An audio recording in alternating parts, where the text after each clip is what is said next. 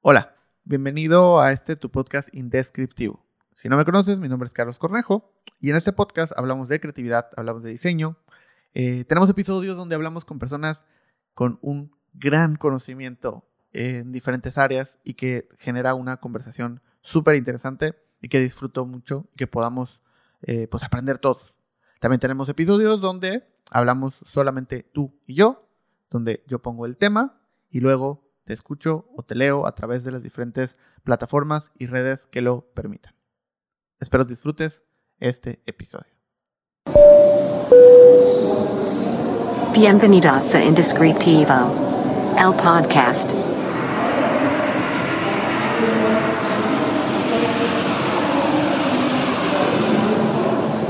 Antes de comenzar, también quiero agradecer a nuestros patrocinadores. Eh, primero a Método Café con Cariño, una cafetería en Mérida, Yucatán, preparada específicamente con métodos manuales de eh, extracción de café. Si estás en Mérida, visítala, está en la hermosa colonia Miguel Alemán. El segundo patrocinador, todo el café que amé, es un café colaborativo, es un café hecho específicamente para que lo puedas usar con absolutamente todo.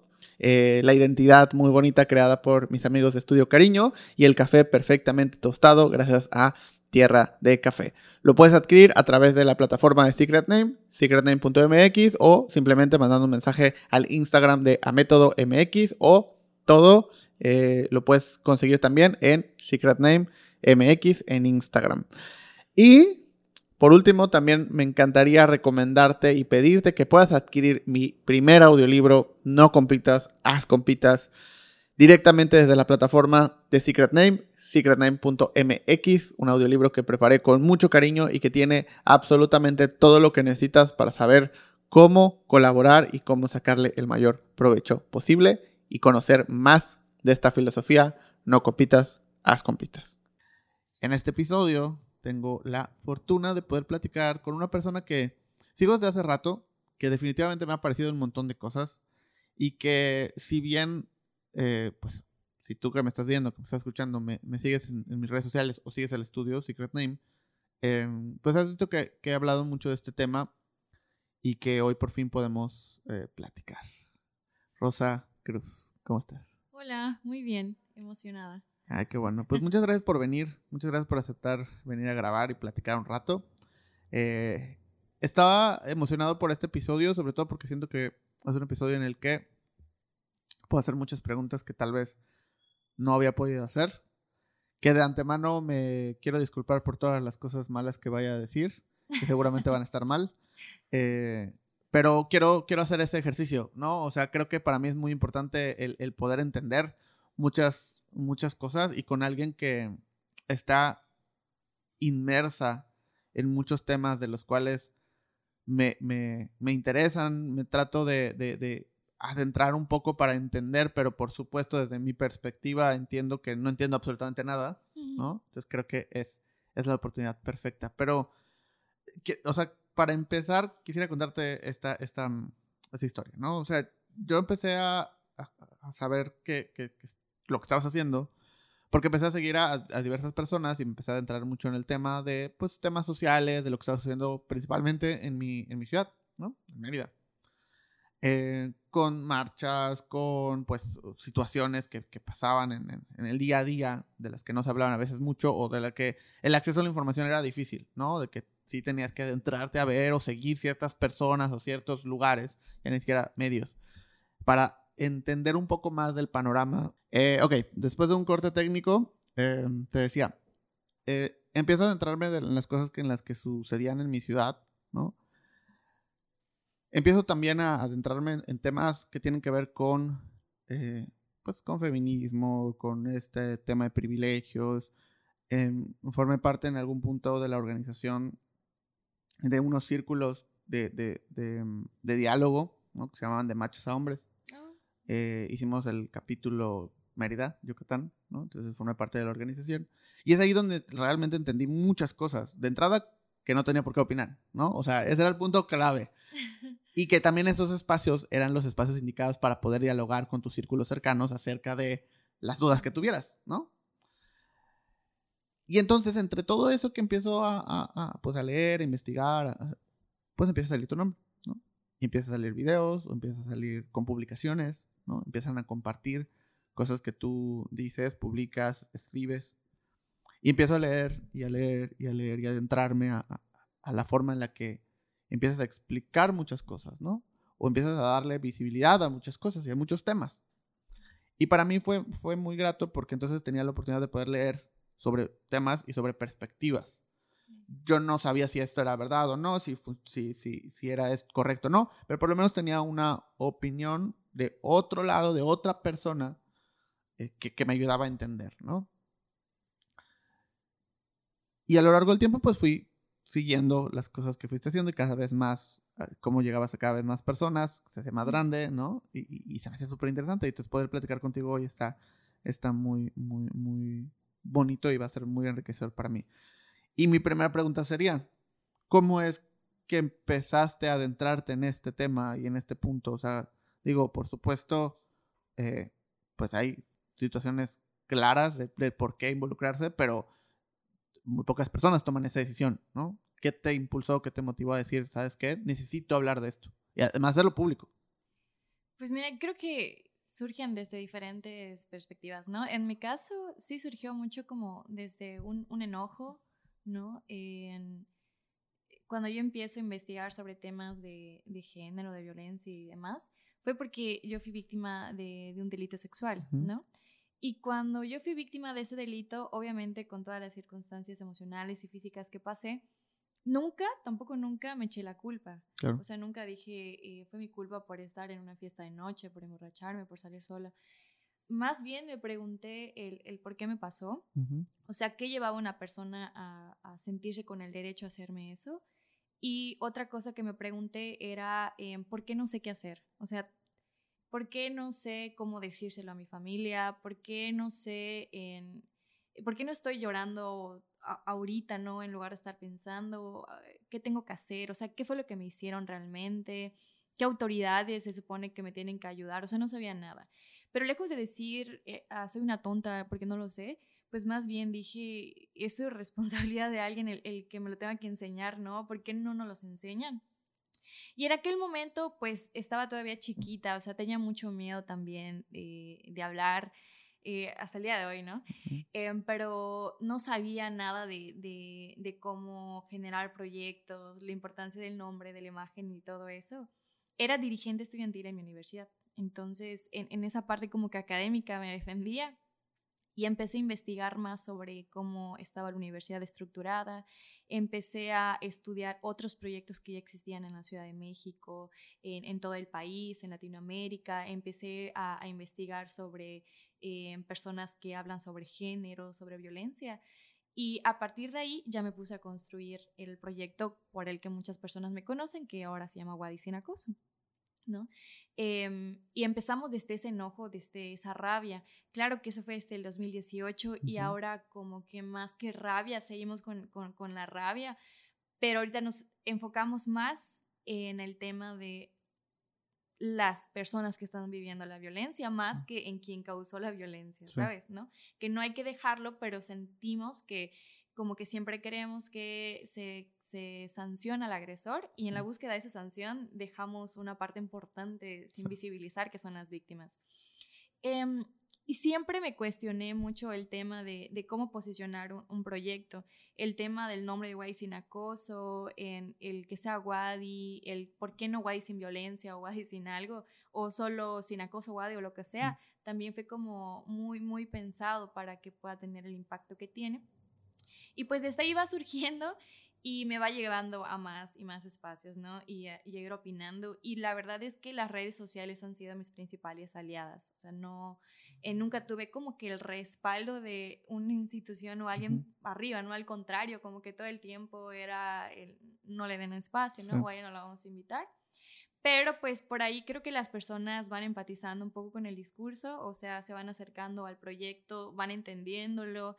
Y a diferencia, yo siempre soy como muy abierta a, no sé si debates, pero sí a diálogos, ¿no? Ujú. O sea, porque siempre parto de la premisa que nadie nace sabiendo todo y que la vamos a cagar en la Sí. medida, que yo igual a veces digo, no, pues perdón si lo dije así, Sí. pero hasta ese momento eso sabía, ¿no?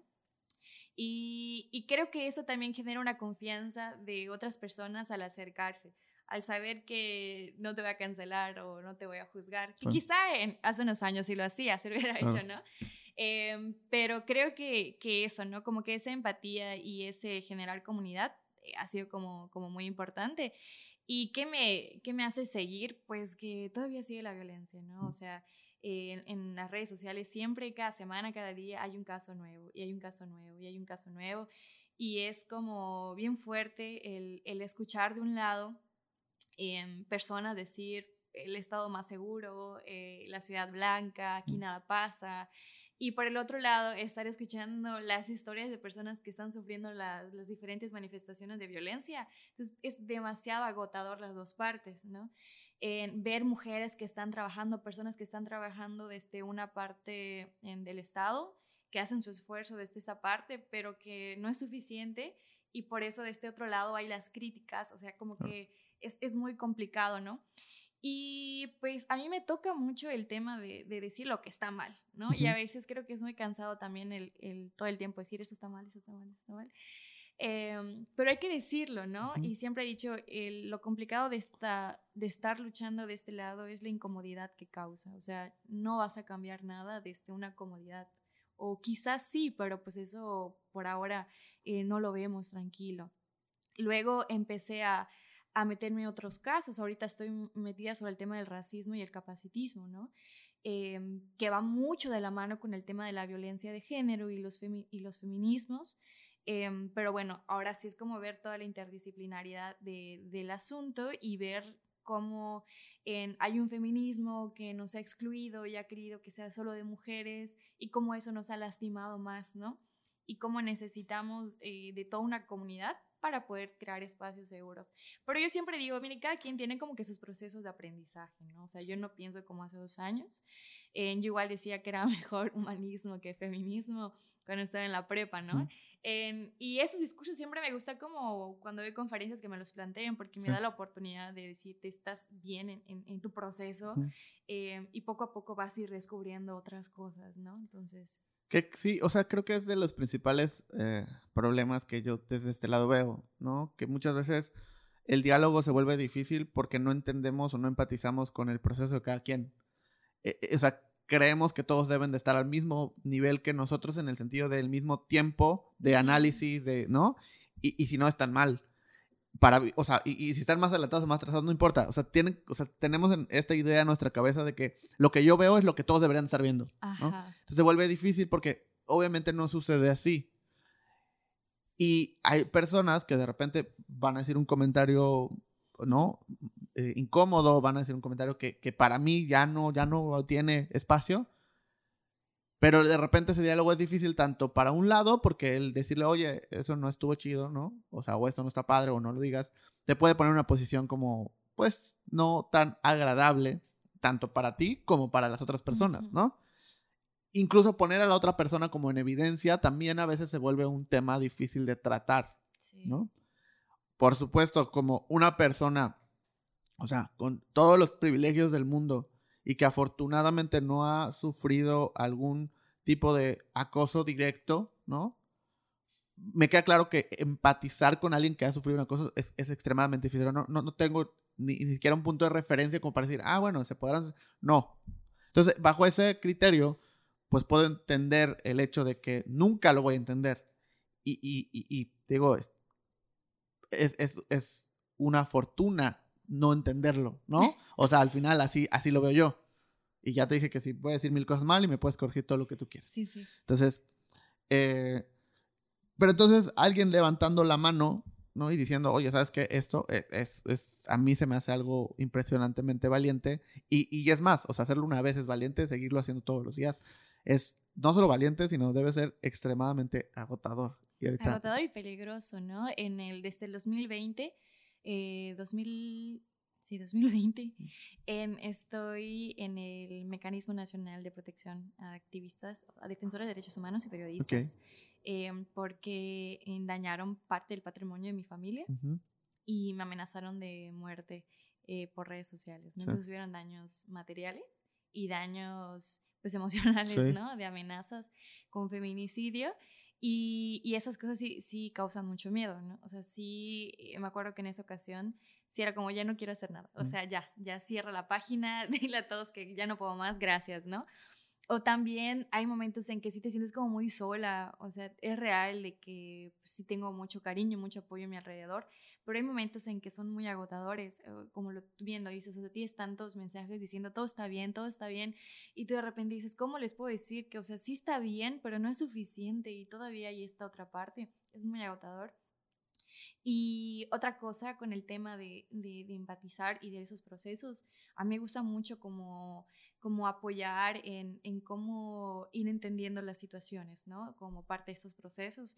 Lo que sí no, no apoyo es cuando esos discursos vienen de personas que tienen cierto poder que influye directamente en otros contextos, ¿no? Es decir, si son estudiantes, si son como personas que, bueno, dicen, ok, es parte de su aprendizaje, ¿no? Pero si son, por ejemplo, autoridades del Estado o de instituciones educativas que tú dices, mira, o sea, estamos, ya llevamos varios años en, con el tema de género y de violencia, ¿no? O sea, no es una novedad. Sí. Hace 10 años yo diría, bueno, no, pero ya hay como, ya, ya, tiene que ser parte de la formación de quienes están en esos espacios, porque a diferencia de un estudiante, esa persona influye sobre todo una estructura que puede dañar más a las personas, ¿no? ¿Mm? Entonces, para esas personas son para las que yo digo, mira, para ti no te tengo la paciencia, sí. porque no se trata solo de tu empatía, sino se trata de tu responsabilidad, ¿no?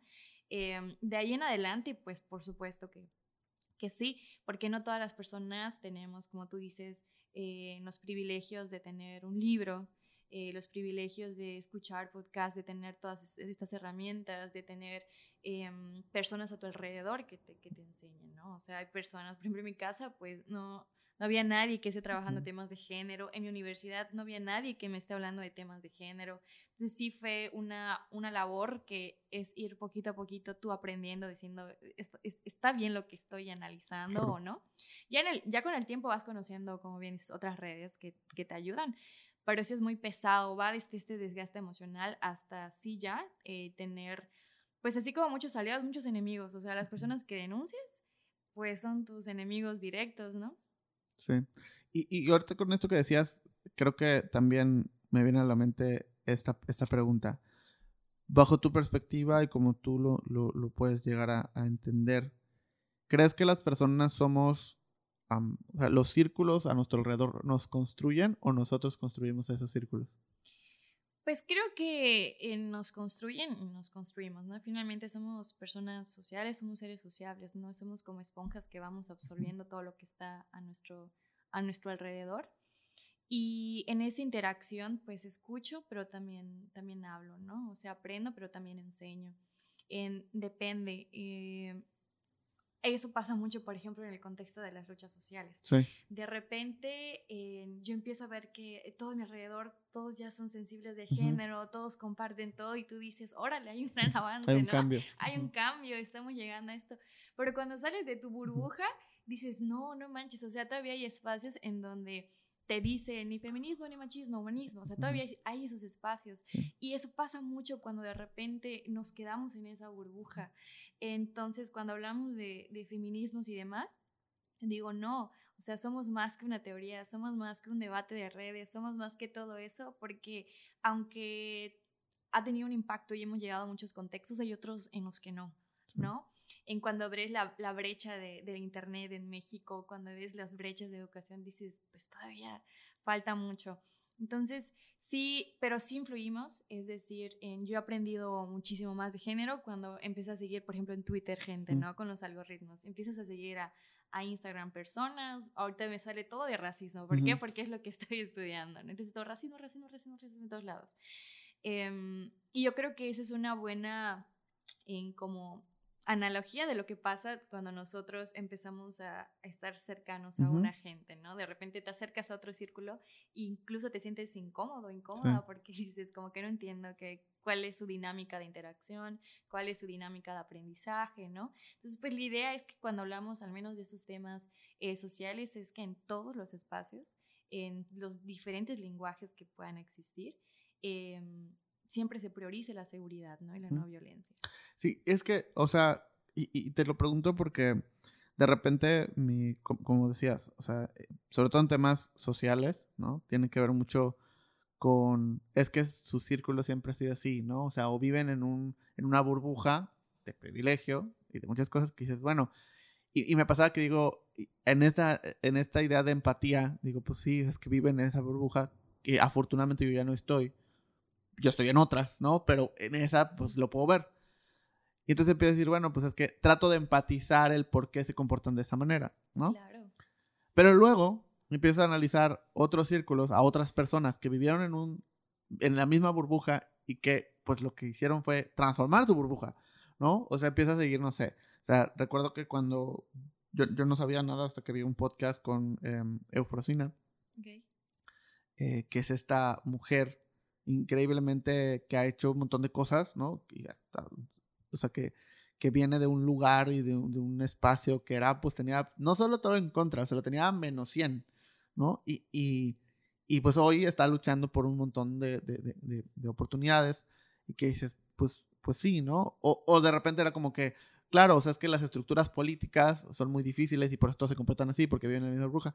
Pero luego encuentras personajes como, no sé, Arturo Saldívar, que dices, mm. pues es, e, e, es, que es, es, otra cosa, o sea, no sé si está bien o está mal, no lo conozco y no puedo, o sea, defenderlo o atacarlo, o sea, no puedo.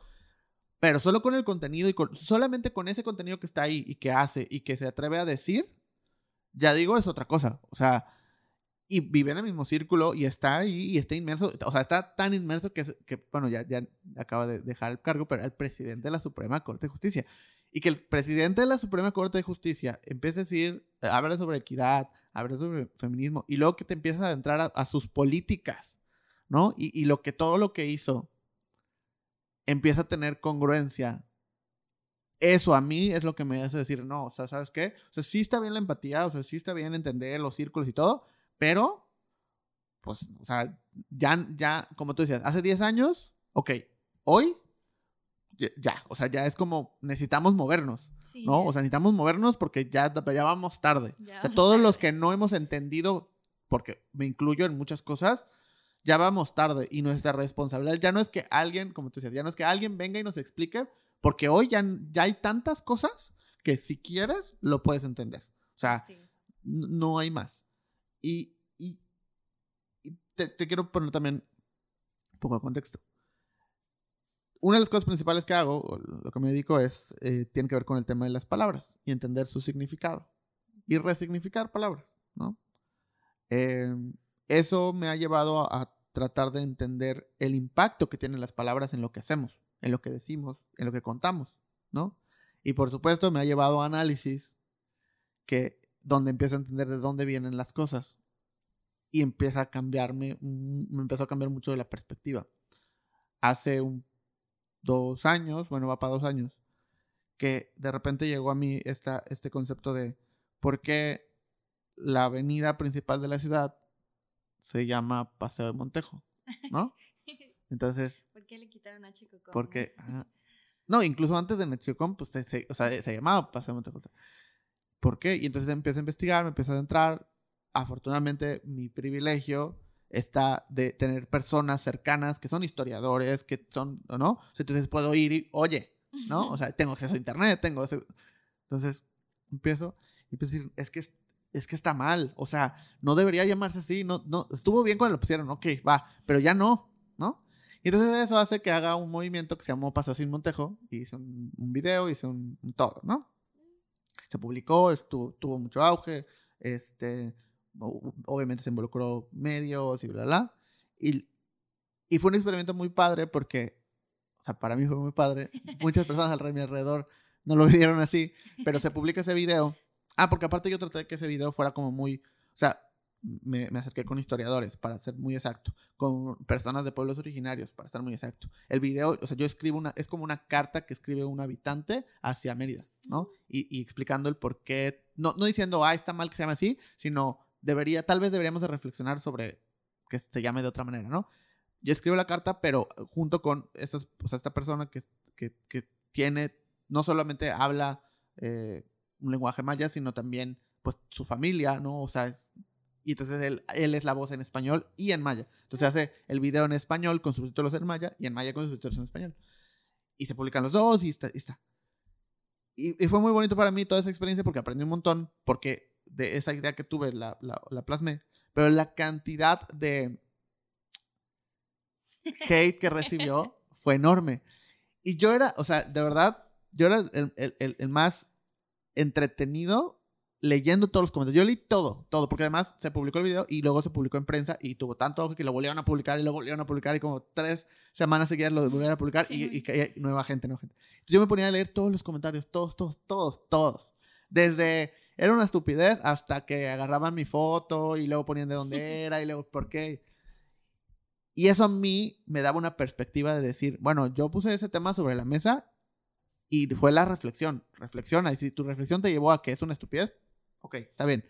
No es el momento para ti, ¿no?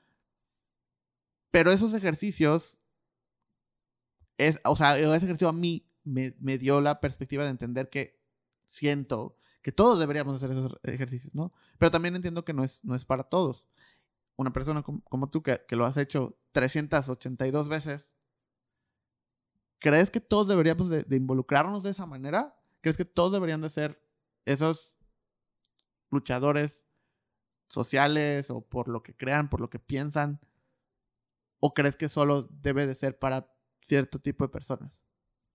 Eh, yo creo que todas las personas son luchadoras sociales, ¿no?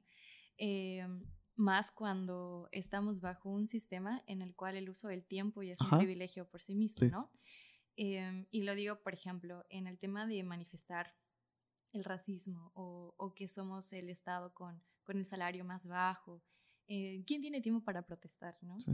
¿En quién tiene tiempo para decir, ay, me están matando, ¿no? Eh, cuando las protestas son en el centro de, Ujú. de Mérida, ¿no? Cuando las protestas son en español en su mayoría, cuando de repente las protestas se vuelven como un duelo de teorías, de quién tiene la razón, más de cómo hacer entender, ¿no?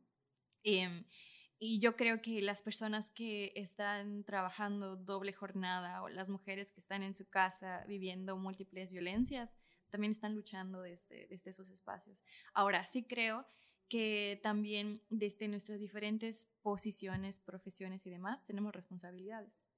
Entonces, eh, yo estudio historia también.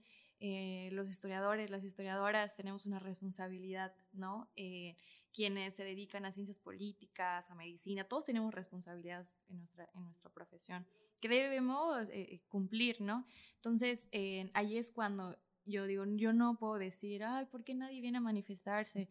Eh, cuando son marchas del el 25 de noviembre o 8 de, de marzo, vas a ver 7 mil personas, eh, compañeras ahí, ¿no?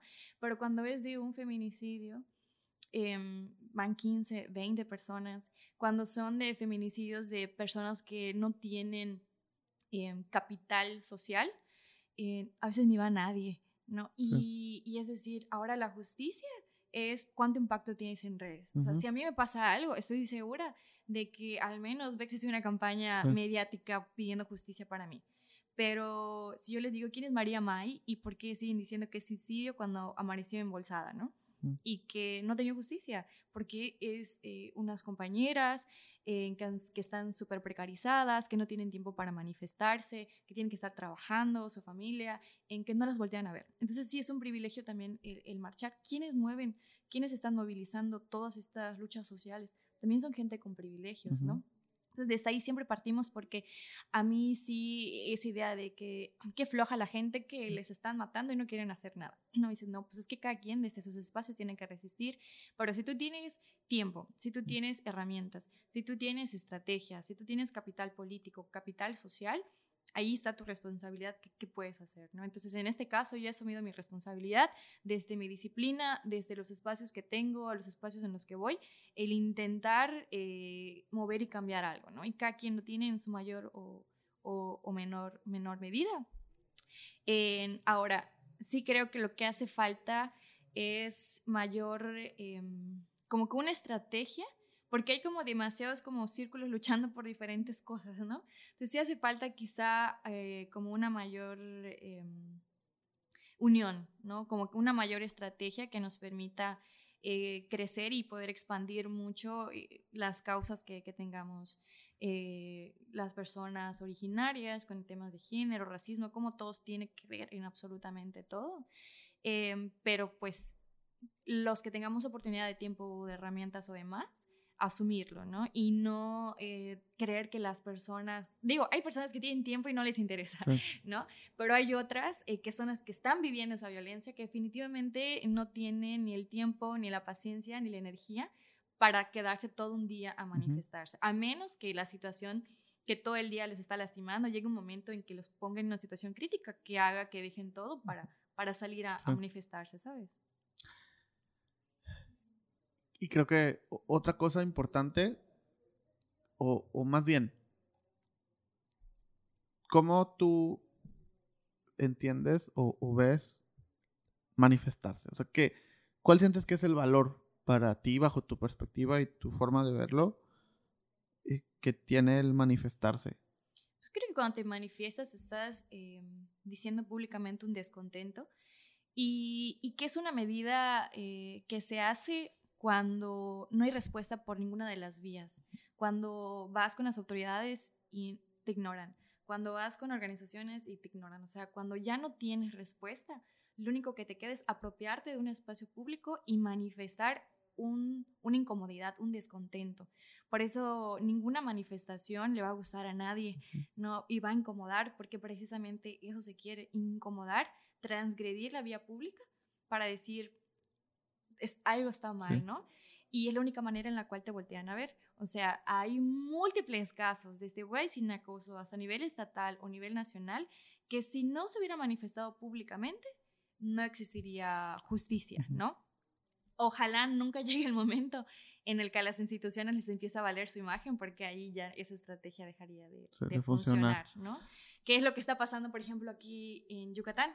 ¿no? En, se hacen manifestaciones feministas del tema de José Eduardo con el racismo, de la, eh, la tortura policial y demás, pero cuando ya no hay ese descontento, se puede manifestar una y otra y otra vez y no hay ningún cambio, no pasa nada, ¿no?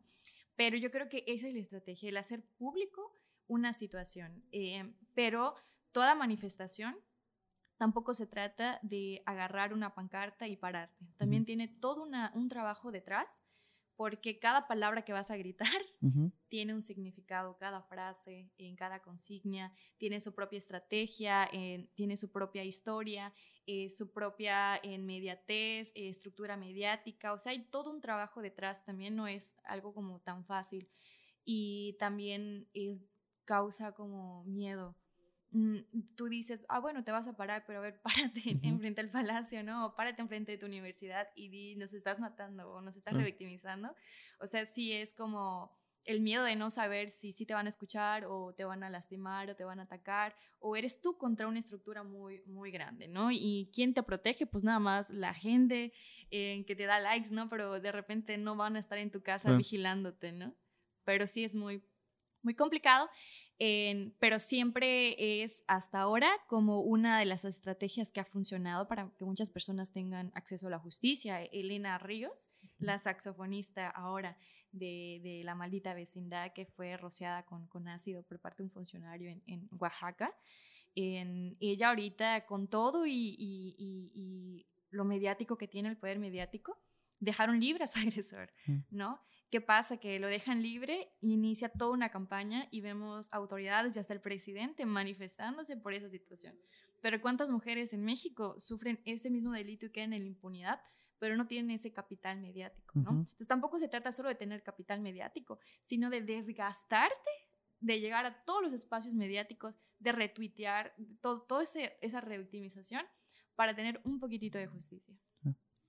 Y por ejemplo, ¿qué, o sea, ok, estamos en este, en este mundo, todos se manifiestan eh, por lo que creen, por lo que piensan y por lo que están en contra. Por supuesto van a haber manifestaciones en las que no estemos de acuerdo, ¿no? O sea, ¿no? O sea, va a haber manifestaciones que yo no estoy de acuerdo, en las que tú no estás de acuerdo, va, a pasar. En ese caso, o sea, bajo tu perspectiva otra vez, tu opinión, ¿cuál sería el camino a, a tomar para, si yo que digo, bueno, eh, sí, todos nos manifestamos y está bien, pero no estoy de acuerdo con esa manifestación. ¿no? O sea, estoy en contra de que se, o sea, no que se manifiesten, sino el, el motivo por el cual se están manifestando, yo estoy en contra. ¿Qué, qué, o sea, ¿cuál es el camino a tomar? O sea, ¿qué, qué deberíamos de hacer? O, o, cómo piensas tú que deberíamos de actuar? Pues mira, yo creo que todas las manifestaciones son válidas, hasta los de las campañas prohibidas, que no nos gusta tanto, ¿no? Eh, pero cuando tú haces una manifestación, a eso voy, tienes que tener un discurso. Entonces, cuando se manifiestan es, bueno, ¿qué, situación estás manifestando? ¿Qué estás pidiendo? ajá, ¿qué estás, se mata la vida, ¿no? y ahí dices, a ver, ¿bajo qué argumentos, qué circunstancias justificas que estamos violentando tus derechos humanos, ¿no? Y ahí es cuando dice, no, el derecho de los no nacidos, ¿no? Y ahí es cuando sale las discusiones biológicas, sociales, políticas, de qué no pasa. Entonces, por eso detrás de una manifestación, si tú vas, bueno, ¿qué estás manifestando a feminicidios? Pero ¿bajo qué lógica estás manifestando? Bueno, son nueve al día, bueno, once al día, dos son niñas. Entonces, ahí va cobrando justificación. O sea, cada manifestación tiene que estar respaldado por un discurso. De que todas las personas pueden manifestarse, todas las personas pueden, pueden manifestarse. Y, o sea, y, y ah, ok, bajo esa misma lógica, ¿quién puede definir eso? O sea, ¿quién dice, bueno, esta manifestación sí tiene bases, ¿no? Y esta no. O sea, ¿qué pasa? Pues es que, eh, ¿quiénes lo pueden definir? O sea, ahí está en la parte de la propia comunidad, cómo la vaya a tomar. Y la responsabilidad recae en las autoridades, ¿no? O sea, eh, del Estado, sea de, en el caso, o de, si es con el Congreso, si es por el Poder Judicial, ¿no? Ahora, lo importante siempre es que como autoridades tienes tus responsabilidades, ¿no? Y una de, las cuales, si hablamos de género, eh, tienes la, ley de acceso a una vida libre de violencia, o sea, hay como varias normas que te van a regir. Entonces, a partir de ellas tú tienes que saber, bueno, en qué estás fallando para que pueda existir esta manifestación, ¿no? Entonces, eh, no se trata como de caerle bien a la gente, sino de que se cumplan las responsabilidades de las autoridades. Cuando no se están cumpliendo y se ve afectado el entorno, es cuando, eh, bueno, te manifiestas y dices algo está mal. Y tú como autoridad tienes que escuchar, que es lo que muchas veces no hacen, ¿no? O sea, una protesta se marca un descontento. ¿Qué te toca o te corresponde como autoridades? Salir y escuchar, bueno, ¿qué está pasando? ¿Qué se está manifestando? ¿Y cómo lo podemos arreglar para que esto deje de suceder, ¿no? Eso. Ahora, nunca pasa y por eso todos los años sigue ocurriendo, ¿no? Entonces, yo creo que eso es el, el objetivo. Y también el objetivo de las manifestaciones es realizar una discusión eh, mediática. O sea, que un asunto se vuelva una discusión, ¿no? Para bien, para mal, pero es un debate y ese debate va a generar más debates, más. Y ahora en cuestión de debates es cuando tenemos que estar sumamente informadas, en que tenemos que tener todos nuestros discursos, nuestros diálogos para poder posicionar el por qué creemos que nuestra perspectiva debe de involucrar políticas públicas o lo que sea. ¿no? Se manifiestan providas, se manifiestan eh, feministas, como en algún momento pasó aquí en Mérida, que nos encontramos en una misma marcha, ¿no? ¿Cuál de las dos marchas era correcta o incorrecta? Pues las dos tienen derecho de manifestarse, ¿no? Ahora vamos a, ver cada quien que está discutiendo, cuáles son las normas y los derechos humanos que ya existen, que ya están registrados y asentados. Y ahí es cuando, bueno, pierde un poquitito de, o pierde completamente, desde mi punto de vista, sentido una marcha, ¿no? Ahora, eso es lo importante de tener autoridades como mencionados, como Saldívar. No es lo mismo que una figura como él diga, no, sí, hay que respetar la vida de los no nacidos, ¿sabes? Eh, pero eso son campañas en donde ya entra otras figuras como las investigadoras, los científicos, que llegan años investigando desde donde hay, desde la fecundación del feto, cuando empieza a cobrar vida y todo lo demás, ¿no? Esas discusiones. Entonces ahí le correspondió a otros profesionales, o sea, todos tienen que ver en esa discusión pública, ¿no? Ahora, en, bueno, en, ese, en, esta parte yo me dijo mucho el tema de, de género de las mujeres pero en el tema de las comunidades originarias también pasa cuando se manifiestan eh, por el despojo de sus tierras. Tú dices, está bien está mal. Bueno, no, no hay ni bien ni mal. Eso es como muy moral, ¿no? Es qué está pasando, cuáles son los hechos y qué es lo que se quiere evitar, ¿no? Y ellos dicen, bueno, me están quitando las tierras, la, la, la, según los mis derechos humanos, según eso. Y entonces dices, mira, estás violando sus derechos humanos, estás haciendo eso, lo otro. Y es cuando ya entran muchas estas discusiones con organizaciones civiles, cuando entra la parte jurídica, abogados, derechos humanos, y se llegan a otras instancias, que ese es el sentido. Pero no todas las personas pueden llevar sus casos hasta ese nivel, ¿no? O sea, muy difícil. Necesitas eh, acercarte a una organización, tener una estrategia. Hay muchos casos eh, de feminicidios, muchos casos de violencia por capacitismo, por racismo, por lo que sea, que quedan quedan porque no lograron salir en ningún periódico, porque no tienen contacto y ahí quedan, ¿no? Entonces sí, también es un tema de privilegio el poder posicionar eh, alguna situación, ¿no? Es que son, son tantas vertientes distintas que, que, vuelve. Y, creo que cuando son este tipo de temas, que, que, cualquier tema va a ser así, pero esto como involucra otros aspectos, pues sí nos vamos hacia más ramificaciones y más ramificaciones y más ramificaciones. Pero, o sea, por ejemplo, cuando, y es lo que decías, de repente hay cosas que, muy fácil, como el, el, tema del lenguaje, ¿no? O sea, vamos a hacer un juego sencillo, sencillo, entre comillas, el tema del lenguaje. Cuando dices, bueno, o sea, según los académicos, el lenguaje es así, así y así, ¿no? Pero luego cuando vas a un tema social, cuando vas a un tema eh, que tiene que ver más con con el día a día, esos académicos pierden sentido porque, ok, sí son las bases del lenguaje, está bien, pero el lenguaje va, o sea, las personas hacen el lenguaje, no el lenguaje hace las personas, ¿no? Entonces, si las personas deciden que el lenguaje cambia, el lenguaje va a cambiar, porque al final los académicos solo estudian el comportamiento del lenguaje, no ponen las reglas, ¿no? O sea, solo las reglas se basan en lo que ya se hacía. ponen fe de lo que la gente está haciendo. Entonces, si la gente cambia, pues por ende, esas, esos académicos van a cambiar esas leyes. Es, es, simple, entre comillas, otra vez. ¿no? O sea, es simple para nosotros que tenemos acceso a Internet y a estudios y a, círculos cercanos, ¿no? Pero hacer llegar ese mensaje a un montón de personas es sumamente difícil y complejo, ¿no? Sí. Eh, el, cambiar la perspectiva de lo que te enseñaron, y sobre todo en un país como México, ¿no? Que, la educación prioriza la memoria, ¿no? Más que el aprendizaje. Eso que te aprendiste de memoria en la primaria, ahora te dicen que ya no, que, fue mentira, ¿no? Y por, entonces dices, pues, ¿qué, pues, ¿qué hago? Que usar la e. Ahora tienes que usar la E. Y, es tan difícil adentrarnos en eso y de entender que sí está bien, la RAE dice esto, pero la RAE solamente documenta ¿no? O sea, registra. Y es donde ya un, por un tema, y creo que, es más, creo que el mismo este, Arturo Salivar lo decía, ¿no? De, ok, puede ser que sí para la, ley, para, para estas normas, eh, el uso de la E no es necesaria, pero para los aspectos sociales es indispensable, ¿no? Claro. Es ahí donde, y esto lo podemos llevar a cualquier otro tema, ¿no? Sí. Donde crees tú o dónde crees que se marca la línea entre lo que académicamente, y hablando académicamente a todos los, como decías, ok, este tema de es que es un ser humano, ok, pero estos, o sea, los que están estudiando esto dicen esto, sí, pero socialmente se dice esto. O sea, ¿cómo consideras tú cuándo es el momento de hacerle caso a uno o a otro? Creo que ahora ya hay como...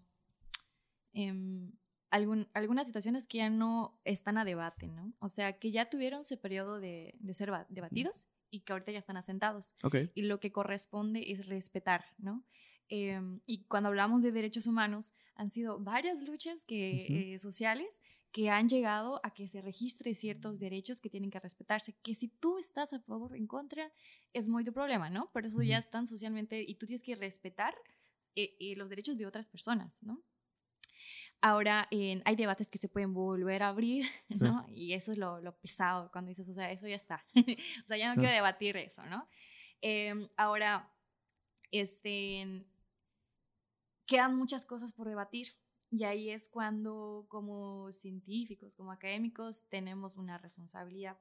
Ahora, eh, ninguna situación académica se deslinda de, del contexto en el cual fueron construidas esas personas. O sea, también eh, la ciencia tiene una carga ideológica, ¿no? Cuando hablamos de personas trans, de lenguaje incluyente, inclusivo, en todas las personas, aunque digan, no, pues es que es una perspectiva científica o biológica, tenemos que entender que hasta la biología tiene una finalidad ideológica al final, ¿no?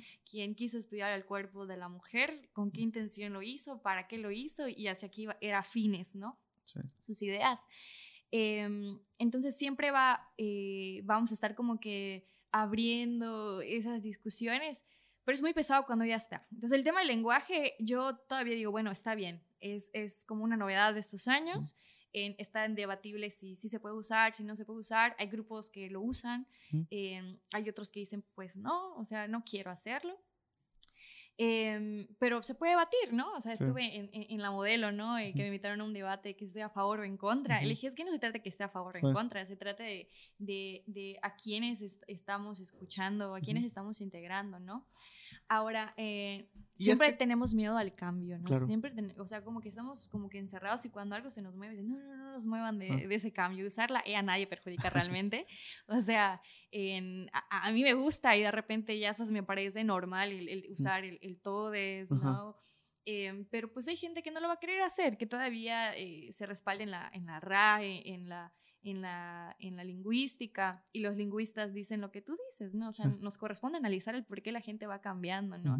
Y si vas a, a, la historia del lenguaje te das cuenta que siempre sí existían tres, tres géneros, ¿no? No, y que siempre ha cambiado. O sea, que nunca, o sea, no, el lenguaje de ahorita no es el que ha existido desde que existe el humano.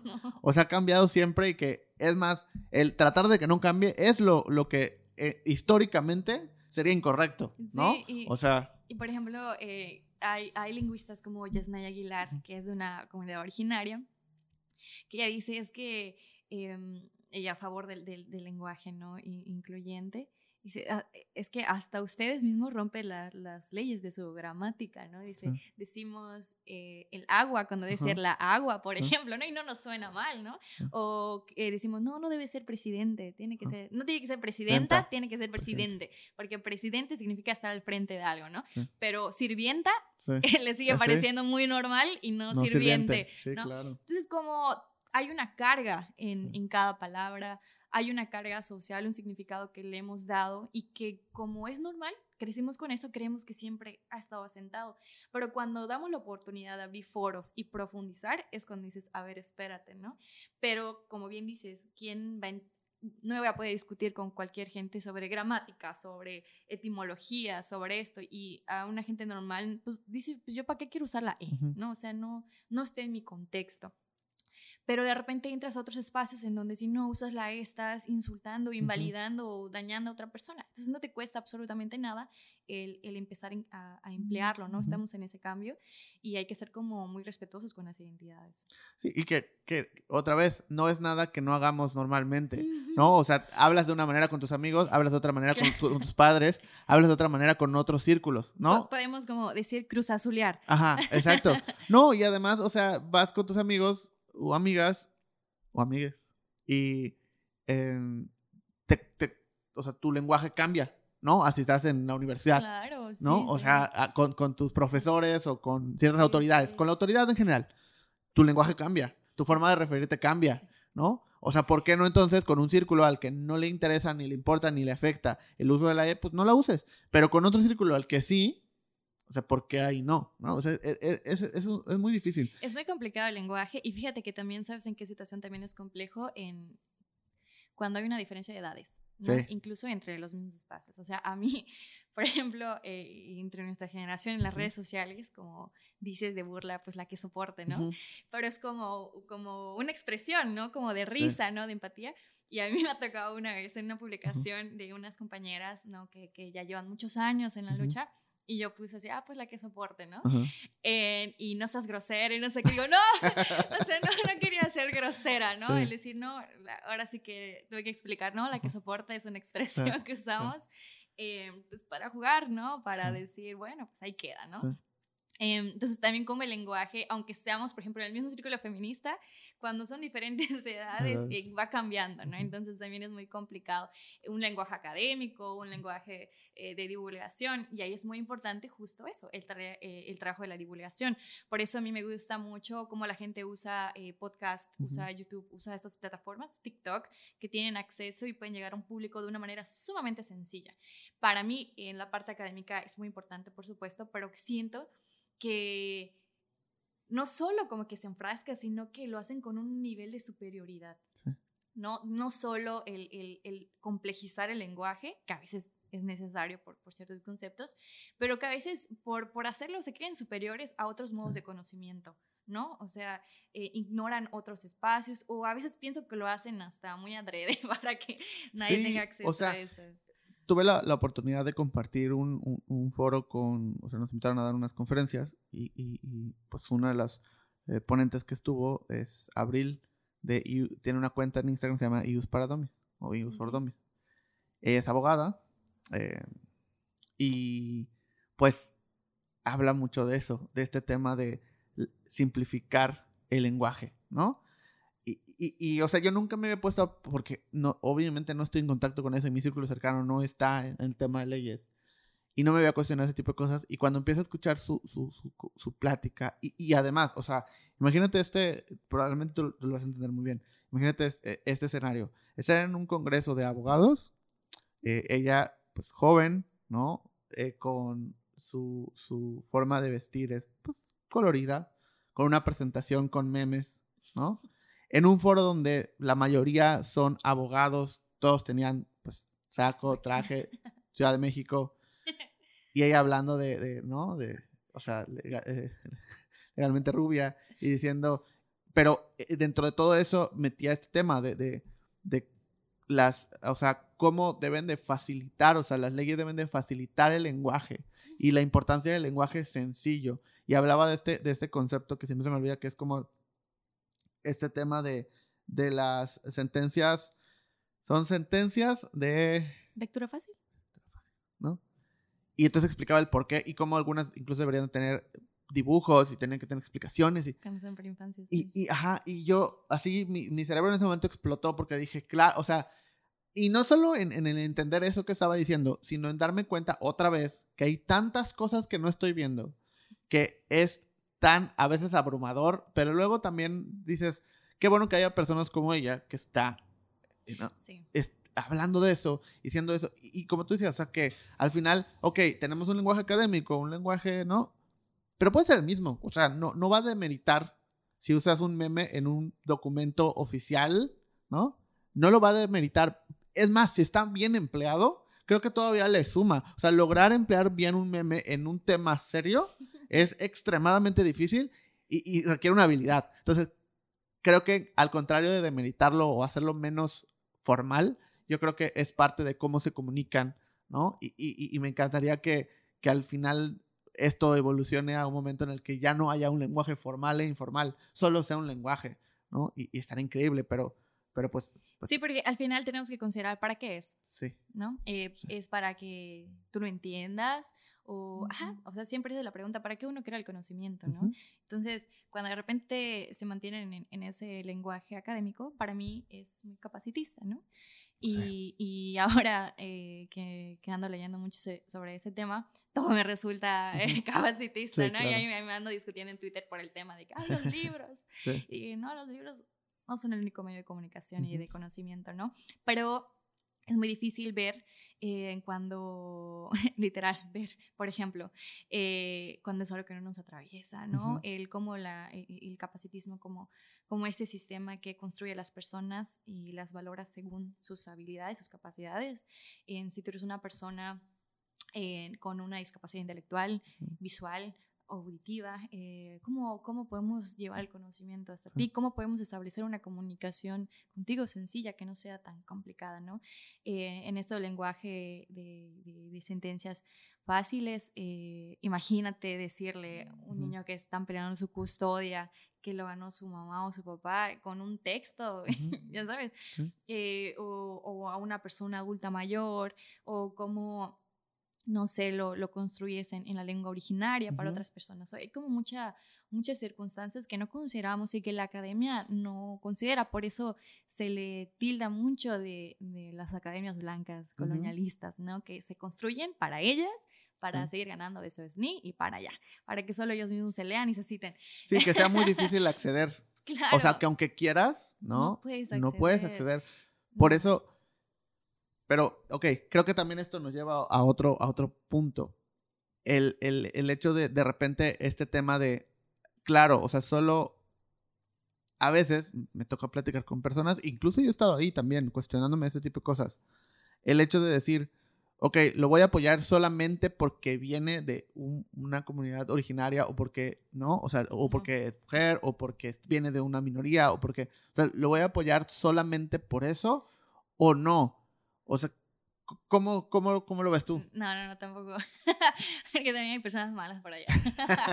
este, de, no, sí. eh, em, ¿Cómo apoyar? O sea, obviamente vas a apoyar a una persona que está Claro. vulnerando, ¿no? Sí. Pero, digamos, ser una persona eh, en una situación de, de vulnerabilidad Ajá. tampoco eh, te exenta de que Sí. tú seas la persona que esté viola- violentando, ¿no?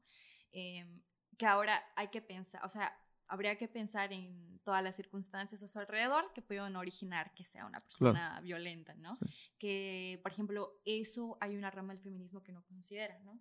Y hay otras que sí dicen, ¿saben qué? O sea, necesitamos también involucrar a los compañeros porque no podemos nosotras entender la violencia sin que ellos entiendan la violencia, ¿no? No resolvemos nada. Y es cuando empiezan el tema de las nuevas masculinidades y ya como que compañeros que asumen dicha responsabilidad y se ponen a trabajar en esa parte, ¿no? Entonces hay como diferentes diferentes espacios eh, y de repente vienen otras mujeres que dicen, pues yo no necesito el feminismo realmente, o sea, ni me va, ni me viene, ni lo entiendo, ni lo quiero entender, ¿no? Y eso también es justamente válido eh, y qué luchas están llevando ellas desde su espacio, quizá en la defensa de su comunidad, o yo qué sé, ¿no? Eh, ayudamos a las personas a las cuales se les esté violentando sus derechos humanos, ¿no? Y que, y que veamos que... que en- entendamos el contexto y, y buscar cómo que recupere su estabilidad, ¿no? Que se les respeten, se les garanticen, pero nunca tampoco hay que como cegarse en el caso, por ejemplo, Shakira, ¿no? Ujú. con Clara de que no, pues es que cómo puedes estar atacando a otra mujer, ¿no? Por sororidad, no. Y pues yo les comentaba, o sea, no, porque justamente eso es lo que no queremos, ¿no? O sea, cuánto nos quejamos de que los hombres eh, se apoyan por ser hombres, ¿no? Su, él engañó a su novia, pero pues como es mi carnal, pues yo no voy a decir nada, ¿no? O sea, como que ese pacto patriarcal es lo que siempre estamos luchando. Entonces no vamos a defender a otra mujer que es violenta solo porque sea mujer, ¿no? Ok. o no voy a, en- a- a ocultar una violencia que, que hizo un compañero en una comunidad solo porque estamos en una misma lucha. O sea, no se trata tampoco como, como de esas Claro. omisiones, ¿no? Sí, o sea, es que, y sobre todo pensando otra vez desde, desde afuera, ¿no? Esta idea, no sé, vamos a algo muy simple, ¿no? Cuando decían, bueno, este, vamos a apoyar a esta persona porque es mujer y puede ser la primera presidenta de México. Entonces, como, vamos, eh, porque es mujer, vamos a votar por ella, ¿no? Sí. Y entonces empieza esa ese cuestionamiento de, ok, o sea, ¿realmente va a aportar que sea la primera presidenta? Pues tal vez, ¿no? O sea, y otra vez, lo estoy viendo desde afuera. E- e- ese es el cuestionamiento. Dices, bueno, pues por lo menos va a abrir la puerta a que entonces muchas mujeres pues sepan que sí pueden llegar, ¿no? Eh, o por lo menos simbólicamente puedan llegar, porque obviamente conlleva un montón de cosas, pero simbólicamente pueden llegar porque ya hubo una primera mujer. Ahora, si no es la, la indicada, no es la mejor o no es la que realmente debería de estar, no importa porque va a ser la primera mujer y la que nos va a llevar a otra cosa, ¿no? O sea, no, tal vez no ella, pero en, en años futuros. O no porque sigue perpetuando el mismo comportamiento de hombres que están ahí y el chiste es mm, salirnos de eso, Es, ¿no? es, es- es curioso porque fíjate que supongamos ahorita con, con el- eh, la campaña, pre-campaña que está haciendo Claudia, que llega a ganar. Eh, por ser mujer, sí cierto, rompe lo que se llama un techo de cristal, ¿no? Pero, por ejemplo, otras mujeres dicen, bueno, mientras una rompe el techo de cristal, otras nos quedamos a limpiarlo, ¿no? Eh, que son las mujeres violentadas, racializadas, ¿no? Em, pero cuando Claudia inicie su gobierno, por, el, por decir, si Sí. llega a ganar, se le va a juzgar más, porque por ser la primera mujer, se le va a exigir más que si hubiera ganado cualquier otro hombre, ¿sabes? Entonces ahí también hay un tema de, de- de género, de por ser mujer, va, va a recibir más odio, eh, más críticas, porque como eres la primera mujer, tienes que demostrar el ejemplo de que las mujeres, y si Claudia hace lo que cualquier otro presidente ha hecho Ujú. mal, la van a juzgar, van a decir, ven, eh, para eso querían a una primera mujer, ya sabes, entonces también a- a- ante estas situaciones de, de violencia política también es muy importante. Allá en esos ejemplos es donde eh, yo digo, es muy importante que estemos en espacios de poder, pero si no usamos el poder para dignificar los derechos humanos, de nada sirve que lo tengamos, ¿no? O sea, puedes romper todos los techos de cristal, pero si vas a seguir violentando desde ese espacio, pues no es como que no nos beneficie nada más que a ti. ¿no? Y es cuando yo hago una crítica al ese feminismo, al el empoderamiento femi- feminista, ¿no? Yo no creo en el empoderamiento feminista y creo que solo es como una estrategia de las mujeres blancas, o sea, las mujeres que ya tienen cierto poder y están buscando más poder, que son las únicas que pueden decir, hay que ser solo mujeres, ¿no?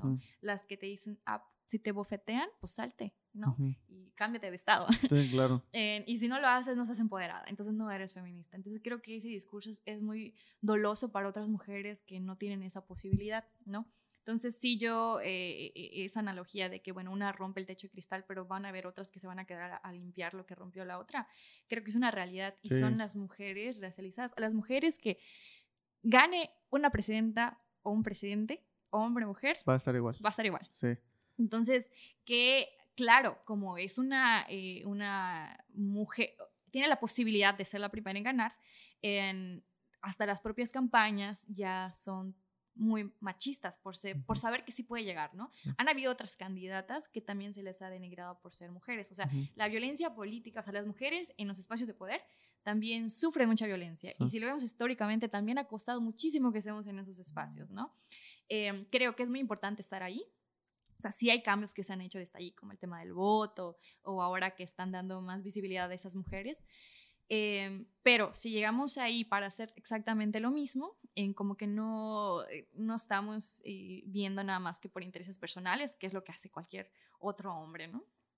Sí, es que eh, es- son esos temas que a veces es muy difícil y que, justo como decías, muchas veces no hay un diálogo. Entonces no podemos sentarnos, o sea, hoy yo tengo la oportunidad de sentarme y platicar contigo de esto, pero no tantas personas tienen esa oportunidad. Y, y- y- y entonces que a partir de estos espacios se pueda hablar, se pueda decir y que cada quien, como tú decías, o sea, así como hay un tiempo para hacer juicios o para hacer debates públicos, también hay un tiempo para hacer debates personales, ¿no? Entonces Claro. empiezas a eh, tener información de muchos lados y haces un- esos debates internos y entonces decides, ah, estoy a favor con esto, estoy en contra de esto y, ya sobre eso, sobre, eso vas trabajando.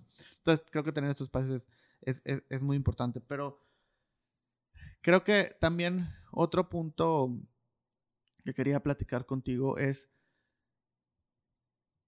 mucho se habla de este tema de, bueno, las mujeres, el feminismo y, y- las marchas y deja que se manifiesten que ellas sean las, eh, las principales, em, las, las que estén ahí, ¿no? No, no, no les des permiso, no, nada, todo eso que ya sabemos, ¿no? Pero muchas veces es difícil, y otra vez como externo, saber qué hacer, o sea, como hombre, como heterosexual, como, o sea, qué hacer desde afuera. Solo me quedo callado, digo algo, no, me acerco, no me acerco, ¿no? O sea, comparto, no comparto. O sea, ¿qué, qué hacer? Es, a veces es muy complejo y, y- y- y- hasta te da...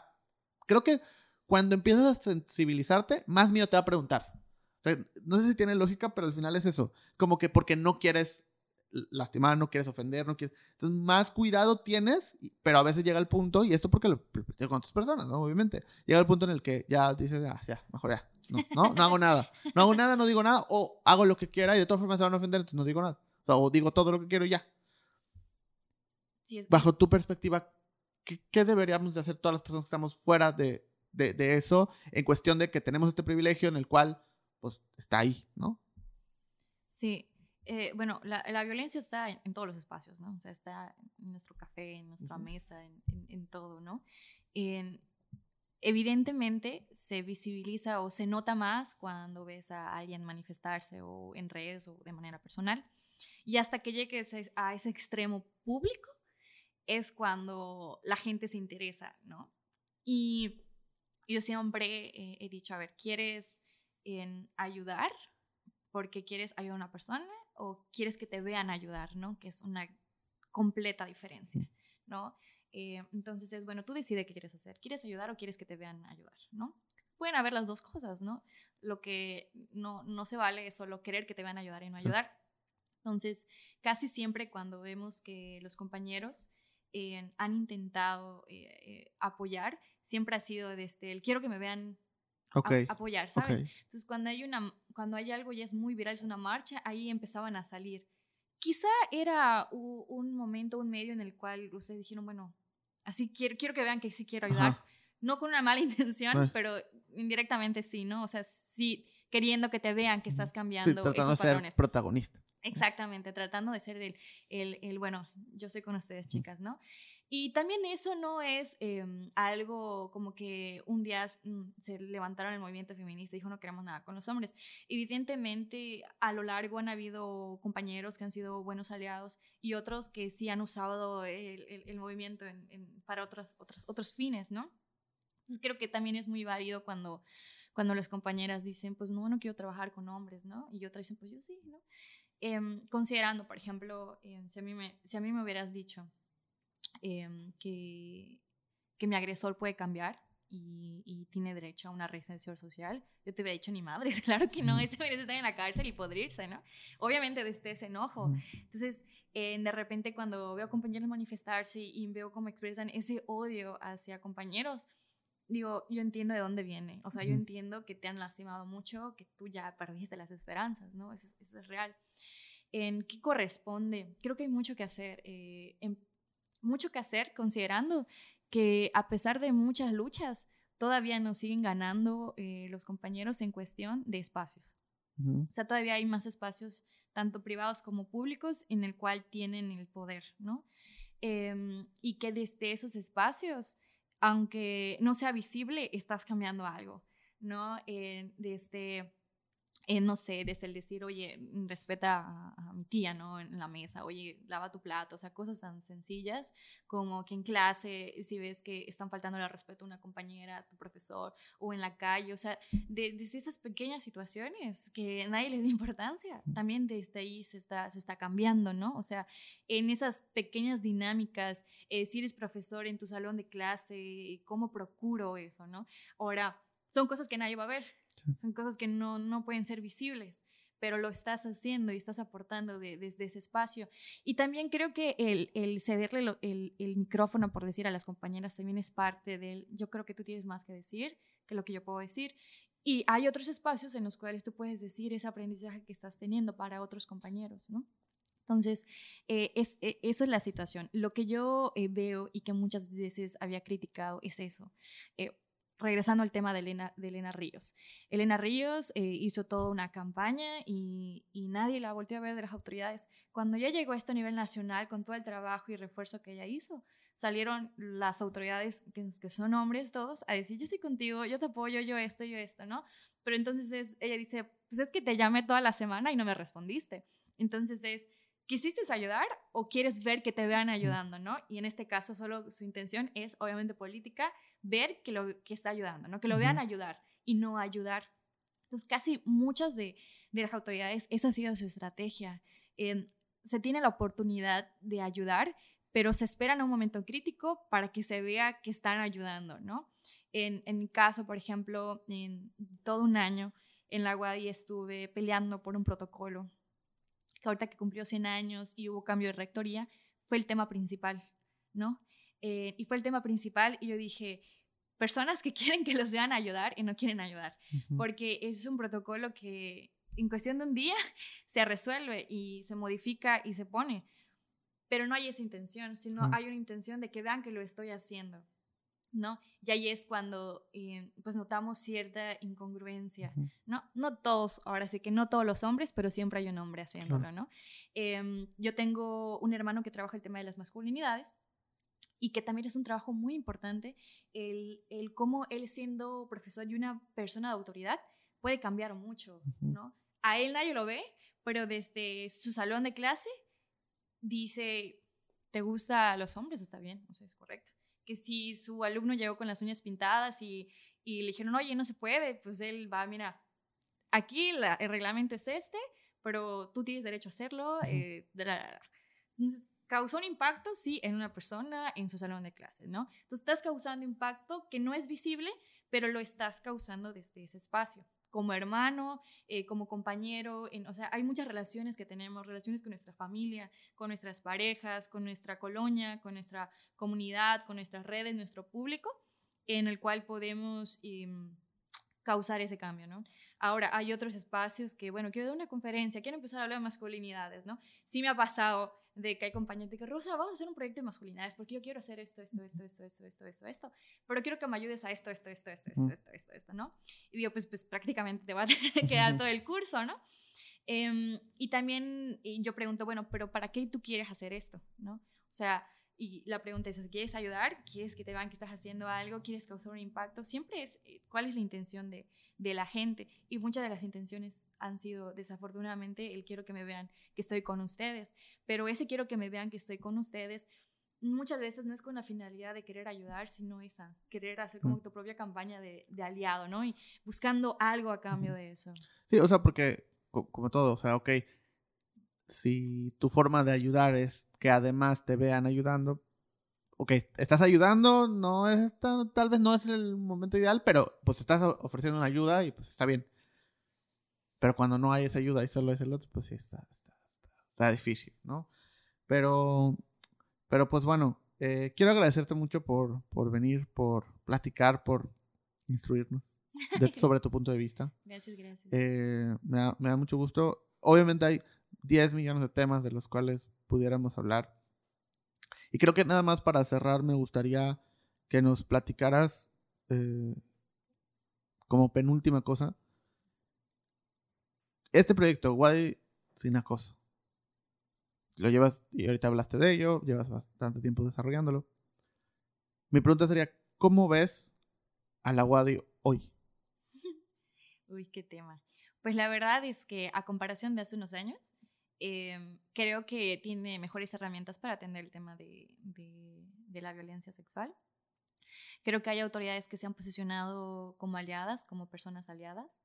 Creo que eh, en lo que me corresponde las compañeras, sea por Guay sin acoso y también influenciadas por otros movimientos nacionales, em, tienen una oportunidad de alzar la voz, o sea, un espacio de alzar la voz. En el 2018, cuando yo dije que en la UADI existía el acoso.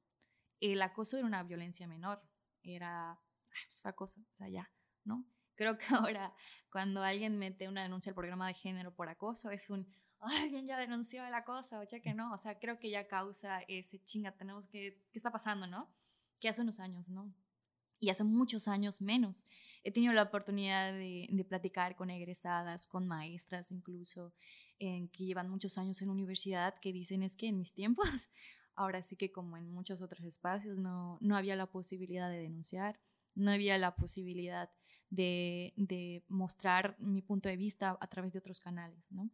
A nosotros nos ha ayudado mucho las redes sociales, eso ha sido nuestra voz y a través de nosotras se ha dado como la otra versión de los hechos, ¿no? Que nunca había la posibilidad de decir, esta es mi versión, sino siempre la de la institución que es la que sobresalía. Em, hay ya un programa de género que lleva 10 años, eh, cumplió 10 años, que yo reconozco el trabajo de esas personas. Hace 10 años el tema de género debió ser una cosa más complicada que hoy. Em, ya hay un protocolo que como quiera pues se está renovando ahora, o sea, están haciendo mesas de trabajo. Creo que hay más profesoras eh, sensibles con el tema de, del acoso, de la violencia en general. Hay mucha gente que todavía se resiste, sobre todo profesores, eh, mucha gente que seguramente va a seguir acusando, o muchos estudiantes, pero yo creo que al menos las compañeras eh, y también compañeros que de repente son violentados por pertenecer a la comunidad LGBT o personas no binarias, mm, como que ya son conscientes de que tienen derecho a tener un espacio seguro.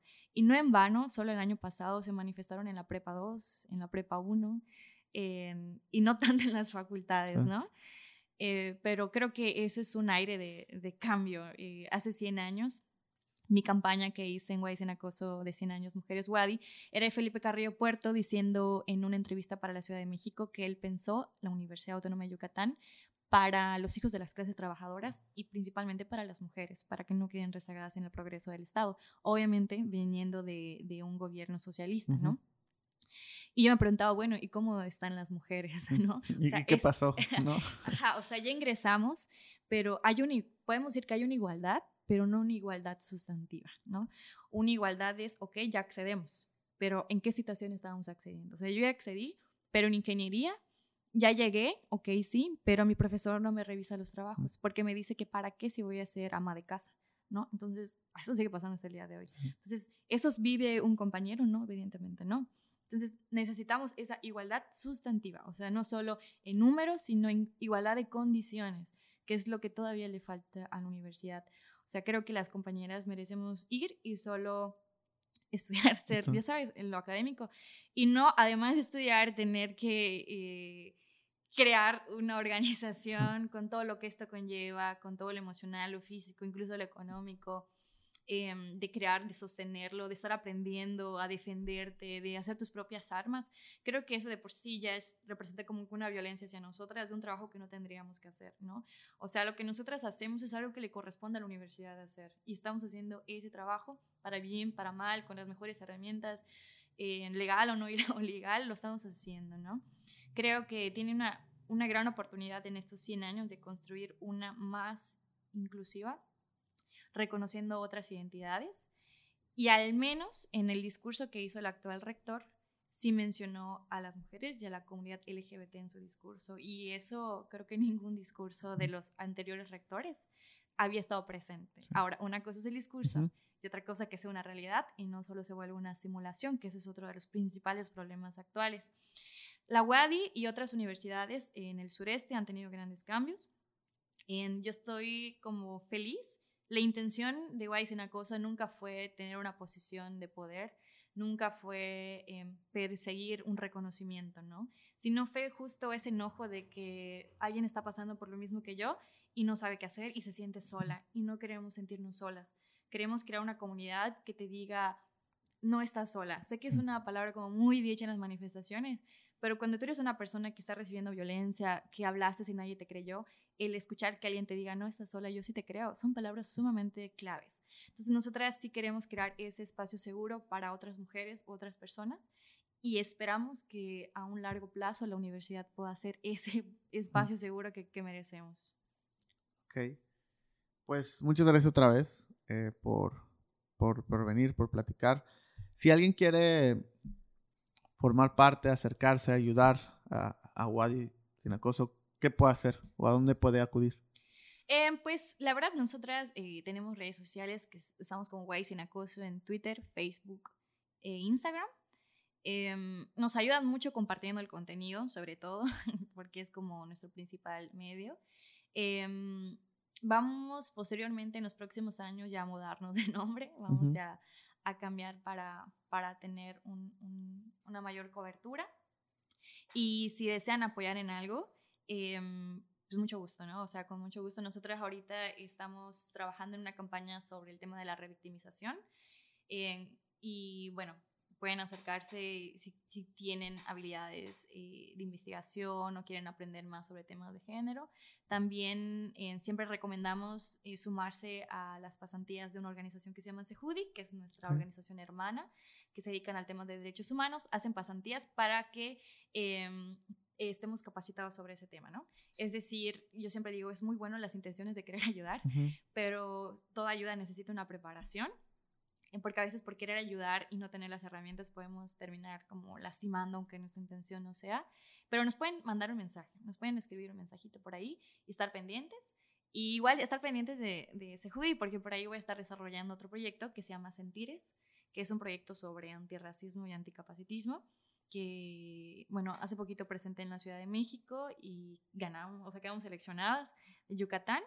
Y vamos a estar hablando sobre un tema muy sensible, que son las mujeres cuidadoras de personas con discapacidad. Y bueno, ahí sí vamos a necesitar también mucho, mucho apoyo, ¿no? Entonces, en las redes sociales estamos así, me pueden buscar como Rosa Cruz Pech también. Si tienen alguna duda, o sea, procuro estar muy activa. Eh, de responder, de mandar podcast en audios de Instagram, ¿no? O sea, o para alguna situación que no sepan, que estén pasando y que no entiendan, ahí siempre estamos disponibles. Pues muchas gracias. Y muchas gracias por, por abrir ese canal de comunicación también. Eh, espero que sea el primero de muchas otras cosas que podamos ir haciendo en el futuro. Eh, y, y, obviamente este espacio también siempre va a estar abierto para lo que quieras y para lo que tú necesites y como te pueda servir, adelante, ¿no? Muchas gracias. Pero pues muchas gracias, también muchas gracias a todos los que nos vieron, nos escucharon. Eh, y pues nos estamos viendo la próxima semana. Bye. Esto fue Indescriptivo. El podcast.